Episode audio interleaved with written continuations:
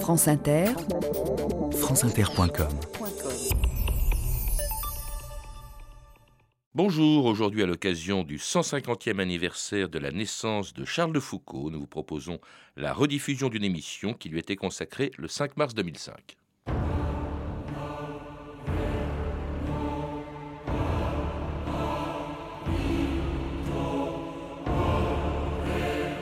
Mon Dieu, si vous existez, faites que je vous connaisse. Charles de Foucault, 1886. «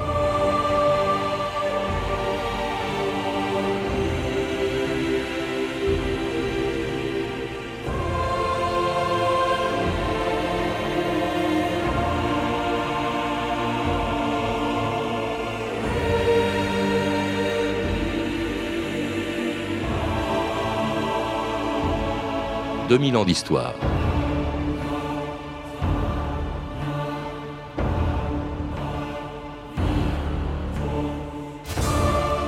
Sa mort à Tamanrasset le 1er décembre 1916 est passée pratiquement inaperçue. Au pire moment de la Première Guerre mondiale, les Français pensaient à autre chose qu'à la disparition de Charles de Foucault, très loin des tranchées de Verdun, assassiné quelque part en plein cœur du Sahara. Et ce n'est que plus tard qu'on a mesuré la dimension de ce personnage hors norme, soldat, explorateur et missionnaire, mais que rien dans sa jeunesse ne prédisposait à devenir un saint.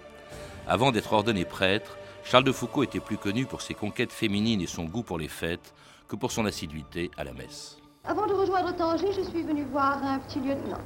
Le Revenard. Serait-il indiscret de vous demander son nom? Mais pas du tout. C'est le vicomte Charles de Foucault.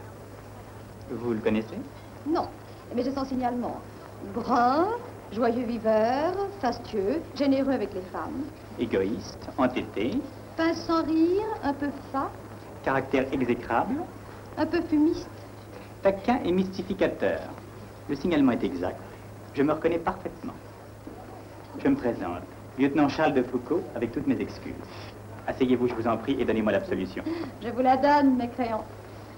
Jean-François Six, bonjour. Bonjour. Ah, vous êtes historien, responsable de l'Union Charles de Foucault et auteur d'un livre sur les huit dernières années de sa vie, euh, bien après cette fameuse conversion de 1886, et une jeunesse que rien, dit-on, ne prédisposait à la sainteté. On est tous prédisposés à la sainteté, euh, quelle que soit notre vie, notre façon d'être. Hmm. Pour moi, il avait une prédisposition qui était un cœur extraordinaire. Il avait énormément souffert, il avait perdu ses deux parents à, l'âge de 5 ans. La même année, oui. Oui. Il avait été exilé puisqu'il était né à Strasbourg. Il est euh, à 12 ans, avec la guerre de 70, il doit quitter l'Alsace. Euh, son grand-père, qui est colonel, ne veut pas qu'il devienne allemand. Donc, il sera dans ses blessures continuellement et rejeté bien souvent euh, jusqu'au moment où il rencontrera de la bonté autour de lui. Est-ce que ce départ, parce qu'effectivement il est né à Strasbourg en 1858, il va quitter l'Alsace avec ses grands-parents qu'il a pris en charge après la mort de ses parents, euh, est-ce que c'est pas ça qui, lui a euh, poussé dans sa première vocation, c'est-à-dire d'être militaire avec cette volonté de revanche, de récupérer l'Alsace-Lorraine perdue en 1870 En partie, certainement. Et donc là, c'est un homme qui, a, euh, qui est un très grand patriote. Et on va voir que pendant la guerre 14, bon, il va ne pas être tendre avec les Allemands, par exemple, parce que pour lui, il faut, comme aurait dit le général Leclerc, que le drapeau français flotte de nouveau sur Strasbourg. Donc pour lui, c'était très clair ça. Mais il a euh, des capacités immenses, en même temps une très très grande générosité. Et je crois qu'au cœur de sa conversion, bon, il cherche la vérité ça, il rencontre l'islam et ça ne lui va pas l'islam. Oui, mais euh, sans aller euh, trop vite. Euh, d'abord, il, est militaire, il rentre à Saint-Cyr assez brillamment. Il en sort en revanche pratiquement. Il n'a rien fait. À la fin, il n'a rien fait. Il est indiscipliné. il amène dans une caserne une femme qu'il fait passer pour la sienne alors qu'elle ne l'était pas. il est, il, est chassé de l'armée. il va être réintégré puis il va démissionner. Enfin bref, il est quand même connu pour son indiscipline, Jean-François Six. Oui, parce que c'est un esprit absolument indépendant et qui n'était pas fait pour l'armée. Il est entré à l'armée, vous le dites, pour, à cause de la guerre de 70, entre autres, mais aussi son grand-père est colonel. Donc il veut suivre une tradition. Et euh, dans l'armée même, il découvre sa vocation parce qu'il réintègre l'armée en s'engageant pour l'Afrique du Nord. Il participe à des combats dans le Sud-Oranais. Et à ce moment-là, sa vocation d'explorateur entre en lui littéralement. Alors ça aussi, c'est un épisode extraordinaire de la vie de Foucault. Euh, il décide, c'est en 1883, je crois, d'aller au Maroc. Il faut rappeler que le Maroc, à ce moment-là, n'est pas une colonie française, que les Européens y sont très mal vus, ils risquent même leur vie. Très peu de gens connaissent le Maroc de l'époque. Et lui, pour passer inaperçu, se déguise en rabbin. Oui, en même temps, euh, il a mis beaucoup de choses de son côté. Il a énormément travaillé au point de vue euh, géographique, euh, géodésique, etc. Il ne part pas sans rien.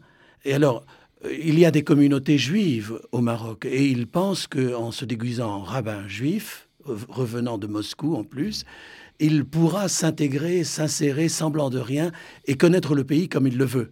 N'oublions pas aussi que le Maroc est un enjeu politique entre la France et l'Allemagne et que la reconnaissance au Maroc, reconnaissance est un terme militaire. S'il reconnaît le Maroc... en fait, c'est ça que vous voulez dire? Non, une reconnaissance, c'est un travail de franc-tireur. C'est un franc-tireur.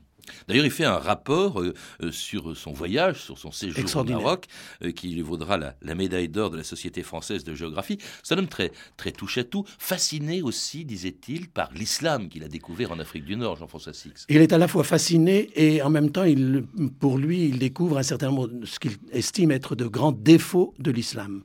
Ce qui fait que lorsqu'il rentre en France, il veut connaître les religions, il veut rechercher la vérité, et il veut chercher un professeur de religion, c'est-à-dire quelqu'un qui lui dise euh, de manière honnête euh, mm. quelles sont les différentes religions, les arguments pour y adhérer. Et cet homme, c'est celui qui va lui faire retrouver la foi, au contact donc de ce prêtre, l'abbé Huvelin, que Foucault rencontre le 30 octobre 1886 à l'église Saint-Augustin de Paris. J'ai compris la leçon du silence devant l'agitation d'un monde en désordre où l'on n'ose même plus parler de Dieu. L'homme a besoin d'un maître. J'ai choisi le mien. Que dois-je faire pour le servir? Le pèlerin connaît son but, mais il ignore en partant quel sera son chemin. Priez, priez et partez confiant vous reconnaîtrez que vous êtes arrivé lorsque vous serez heureux même de souffrir.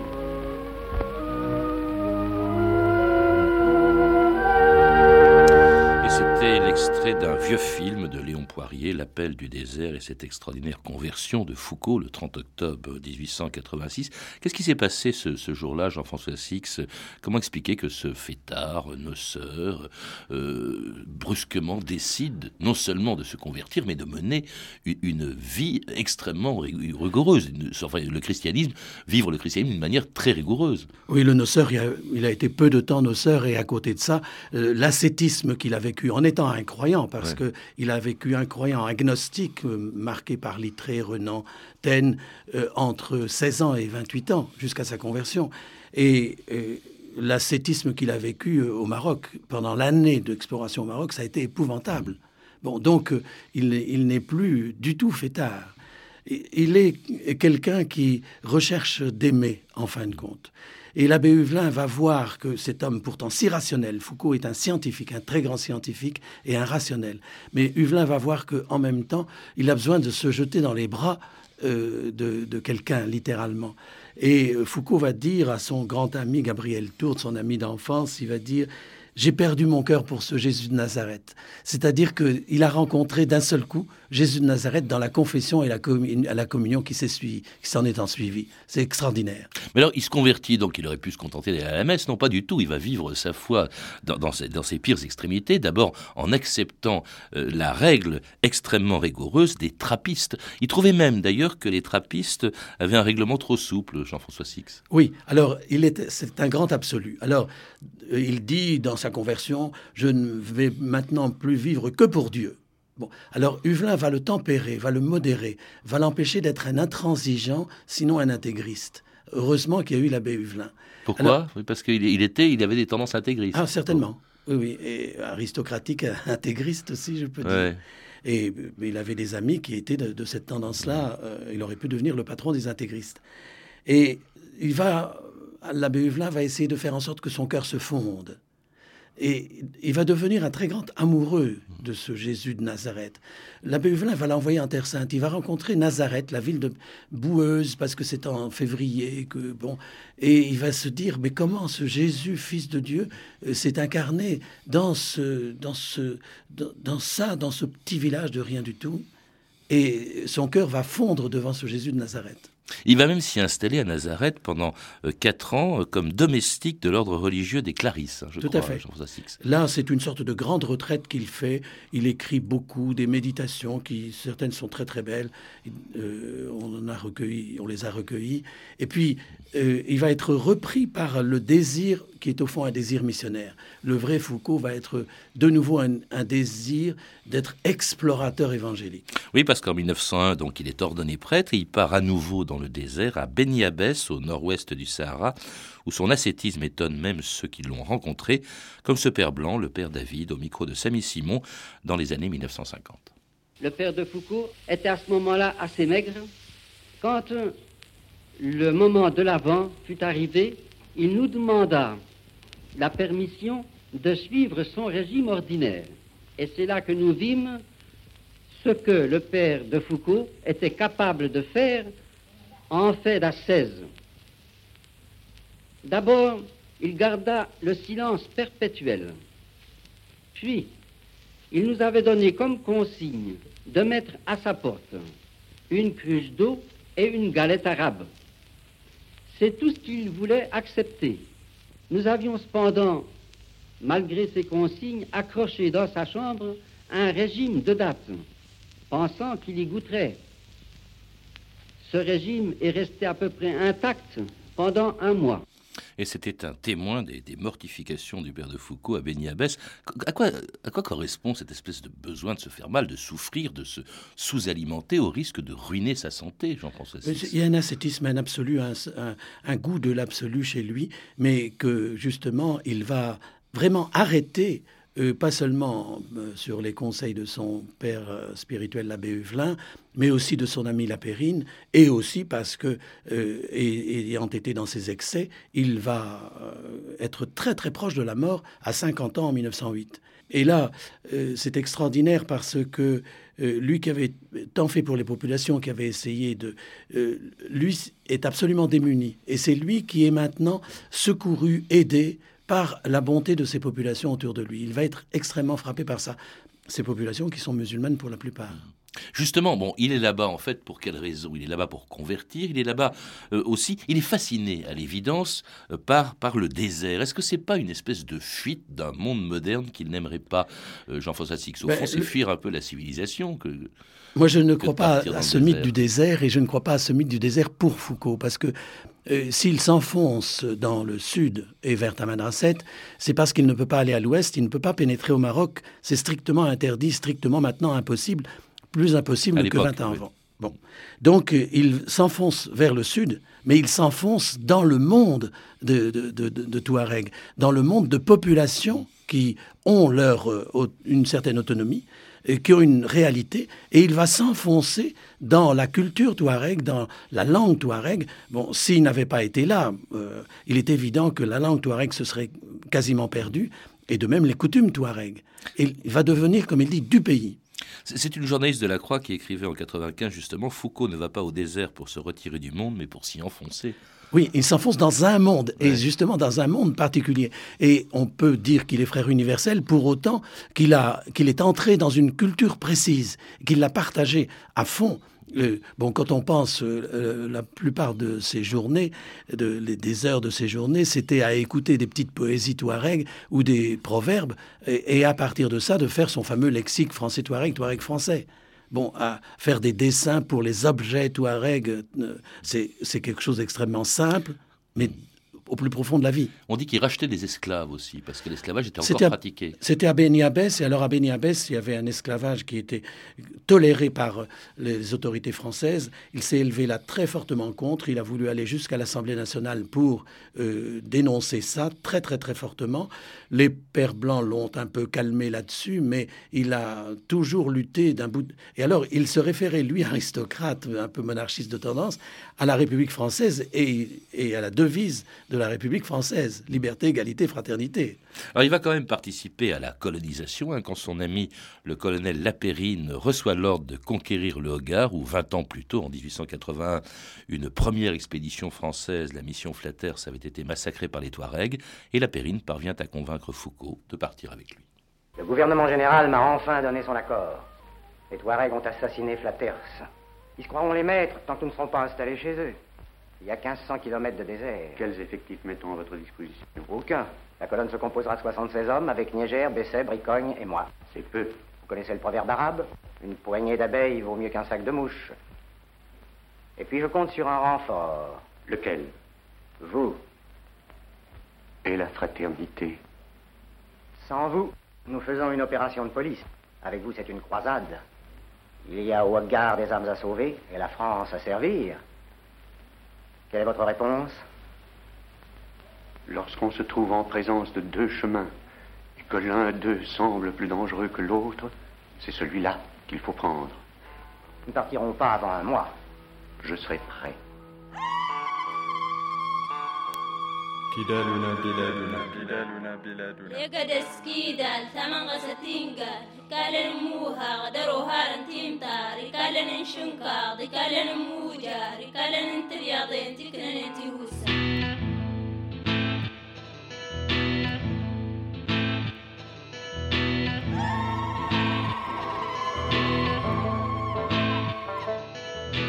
Look.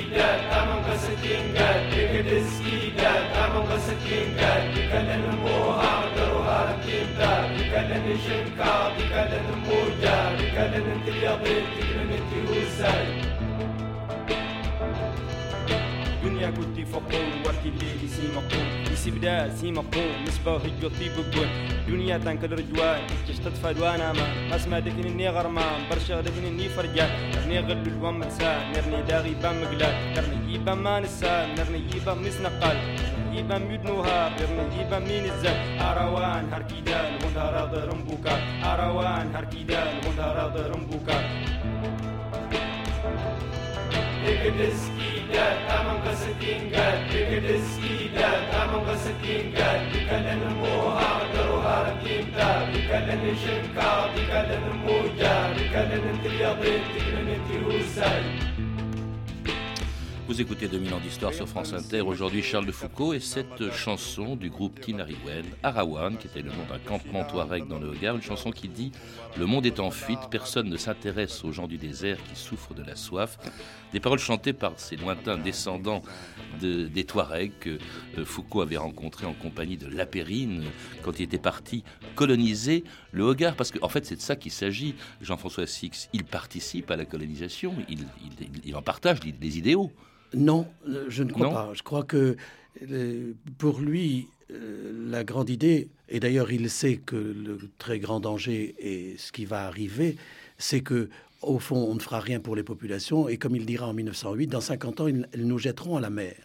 Et il sera prophète en disant ça. Alors, il suit la Périne au risque de sa vie, parce que la Périne va vers le sud. Bon. Mais ensuite, pour demeurer à Tamanrasset, il lui faut l'autorisation de la ménocale du Hogar, c'est-à-dire Moussa Agamastan. Le chef des, des Touaregs. oui. Et c'est grâce à lui, et seulement grâce à son hospitalité, Massignon va beaucoup insister là-dessus, que euh, Foucault va pouvoir demeurer là-bas et il va être au fond sous la sauvegarde des populations. Et non pas des autorités françaises, parce qu'il y a un vague fort à 50 km avec quelques soldats et c'est tout. Mais sous la sauvegarde de population qu'il ne parvient pas, en fait, il, il ne pratiquera aucune espèce de conversion. Il est tellement seul là-bas qu'il n'a même pas le droit de dire la messe en principe, parce qu'il faut être deux. C'est ça. Et donc, il ne. C'est justement le moment de sa grande conversion en 1908. Il est absolument seul, il est un peu désespéré, parce qu'il ne peut pas célébrer la messe. Or, pour lui, l'Eucharistie, puisque dans sa conversion, l'Eucharistie a été première, il a le désir de pouvoir célébrer la messe. Et il reçoit enfin de Rome la permission de célébrer la messe. Il le reçoit au moment où il est sauvé par la population de, sa maladie, du scorbut, et où il euh, a failli mourir. Donc, pour lui, à partir de 1908, il ne désire qu'une chose, de rendre l'appareil, c'est-à-dire bonté pour bonté à cette population. Et il dit, je voudrais que ces, euh, populations, les Touaregs, deviennent nos égaux. Et alors, comme c'est un scientifique, il pense même à un transsaharien, parce que dans, il y a presque dans les idées du temps, on pense qu'on va pouvoir faire un chemin de fer qui ira jusque l'Afrique noire, ce qui est une folie. Mais euh, bon, par, par exemple, pour la télégraphie sans fil, etc., Foucault participe à tout ça. Mais c'est assez extraordinaire parce que justement cette messe, il la disait dans, euh, à, quelques, à plusieurs kilomètres de Tamanrasset, dans ce qu'on appelle la Sécrème, qu'on appelle l'ermitage de Foucault, qui est tout seul, mais alors une toute petite chapelle. J'ai eu, eu, la chance de voir ça. C'est dans un paysage absolument grandiose, mais c'est absolument minuscule. Cette, et, cette solitude extraordinaire, en même temps, les Touaregs, dites-vous, vous dites que ce sont les plus années, les années pardon, les plus importantes de sa vie. D'ailleurs, c'est pour ça que votre livre s'intéresse aux huit dernières années de Foucault, qu'on connaît le moins bien finalement, Jean-François Six. Tout à fait, oui. Il y a des tas de mythes, des tas de légendes autour de Foucault. Et euh, bon, euh, non pas qu'on veuille les détromper, puisque j'écris avec Pierre Sourisseau et avec Maurice Serpette, mais euh, on veut vraiment mettre au point parce qu'il y a tellement, tellement. Il n'est pas un ermite, il n'est pas un moine, c'est un prêtre séculier qui est là. Alors, par exemple, vous voyez le, Hogar, le, mythe de la Sécrème. La Sécrème est, est un des plus beaux paysages du monde. Quand on est allé, on, est stupéfait.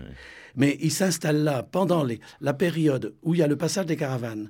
Donc, dans le but de rencontrer les gens et d'être en familiarité et en fraternité avec euh, des gens qui font une halte là chez lui, dans, auprès de son ermitage ou dans son ermitage. Il est resté donc 11 ans euh, dans le Hogar, il arrive en 1905. Il est tué en 1916 en pleine guerre dans des conditions assez mystérieuses. Il est tué par des sénoussifs. Rappelez-nous euh, ce qui s'est passé, Jean-François Six, en décembre 1916, quand il est mort, quand Charles de Foucault a été tué. Il y a la guerre. On est en pleine guerre. Les Turcs euh, soutiennent tout particulièrement les sénoussistes libyens, la, Libye qui est tout près du Hogar.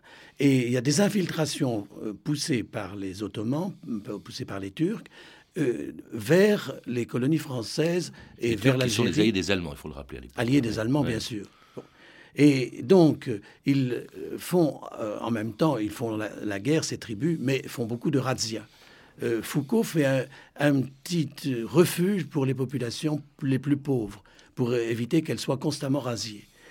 Et on vient j'ai démontré ça, il n'est pas mort martyr et c'est pas du tout mystérieux sa mort on, vient le prendre, ces, pillards qui sont en même temps des sénoucistes qui, sont, euh, qui font la guerre, on vient le prendre, et d'ailleurs, quand on le retire, on le tire de, sa, de sa petite maison, on lui attache les euh, chevilles et les poignets ensemble pour être mis sur un chameau, pour être un otage. Il devait être un otage. Bon. Or, euh, il est, pendant ça là, pendant on pille son, son, son et il y a un gardien de 15 ans qui est auprès de lui. Et euh, ce, gardien de 15 ans s'est affolé, a pris peur parce que sans doute Foucault a un petit peu bougé et euh, a tiré à ce moment-là, il a tué. Il est mort bêtement, comme des tas de gens sont morts bêtement dans les guerres au cours du XXe siècle. Et, sans qu'on commande cette mort en, en, France, en Europe, où évidemment il y a la guerre à ce moment-là, euh, si bien d'ailleurs qu'au fond, la célébrité de Charles de Foucault, elle, est un peu posthume en quelque sorte. Ce n'est qu'après euh, cette période qu'on parle de lui, et comme on le fait d'ailleurs, écoutez-le, à l'occasion du 30e anniversaire de sa mort en 1946. Les solitudes du Hogar conservent intacts les murs où vécut et mourut l'ermite du désert Charles de Foucault. Comme l'explique son fidèle serviteur, c'est ici, au pied du fortin du Taman Rasset, que Charles de Foucault donna sa vie pour le service du pays et la protection des indigènes au milieu desquels il vivait. Ce tombeau garde la mémoire du religieux français qui servit si bien là-bas le prestige de son pays. Alors je ne sais pas si on parlerait de Foucault aujourd'hui comme on, le faisait, on vient d'entendre cet archive de 46. Euh, qu'est-ce qu'il a laissé derrière lui, euh, Jean-François Six? Il a laissé derrière lui, euh, à travers tout particulièrement un homme comme Louis Massignon. Louis Massignon, très grand islamologue. Il y, a, il y, a, un certain nombre de disciples de Charles de Foucault, de disciples qui sont des prêtres, des laïcs, des évêques. Il y a des ordres qui ont été créés après. Il y a des ordres, mais surtout il y a des personnes qui ont été extrêmement touchées par sa manière d'être, au-delà justement de un peu tout ce qu'on a montré, parce qu'il n'est pas mort martyr ni pour la France, ni pour sa foi. Mais il a vécu une vie évangélique, une vie extraordinairement évangélique, une vie... euh, alors, son évangélisation, pour moi, c'est étonnant. Il est le contraire d'un missionnariste. Il dit, ce sera peut-être pour dans 200 ans que les gens vont peut-être regarder vers le Christ, mais pour l'instant, ça n'a pas d'importance. Moi, je suis avec eux et euh, j'essaie de vivre fraternellement avec eux, et c'est ça l'essentiel. Donc, il y a un certain nombre de gens qui, aujourd'hui, veulent euh, suivre cette ligne missionnaire, qui est une ligne euh, non spectaculaire, euh, insérée dans la vie de tous les jours. Chacun a son Nazareth. On vit comme Jésus à Nazareth, on vit dans sa vie de Nazareth. Et c'est à travers ça que, euh, vraiment, on peut mener une vie de ressemblance au Christ et transformer le monde. Et au point d'ailleurs d'être béatifié, mais personne n'en parle. Alors que son procès en béatification a commencé en 1927, ce n'est qu'aujourd'hui que Charles de Foucault sera béatifié. Oui, oui. On a, oui, le 15 mai, le jour de la Pentecôte, c'est très beau parce que aller à- vers toutes les nations, c'est tout à fait selon ce qu'il est. C'était une émission du 5 mars 2005, diffusée deux mois avant la béatification de Charles de Foucault, dont on célèbre aujourd'hui donc le 150e anniversaire. Mon invité était Jean-François Six, auteur de plusieurs livres sur Charles de Foucault, Le Testament du Père de Foucault, coécrit avec Maurice Serpette et Pierre Sourisseau aux éditions Fayard, Le Grand Rêve de Charles de Foucault et Louis Massignon, publié chez Albin Michel, et enfin apparaître début octobre une biographie, donc Charles de Foucault autrement, qui doit sortir aux éditions d'Esclés de Brouet. Vous avez pu entendre des extraits de deux films de Léon Poirier consacrés à la vie de Charles de Foucault, L'appel du silence, édité en VHS chez Film Office, et La route inconnue, Charles de Foucault au Maroc, disponible en VHS aux éditions Les documents cinématographiques. Toutes ces références sont disponibles par téléphone au 32 30, 34 centimes la minute, ou sur le site franceinter.com. C'était 2000 ans d'histoire. À la technique Olivier Riotor et Bénédicte Roy, documentation Claire Destacan, Claire Tesser et Cédric Joseph Julien, une réalisation de Anne Kobilac.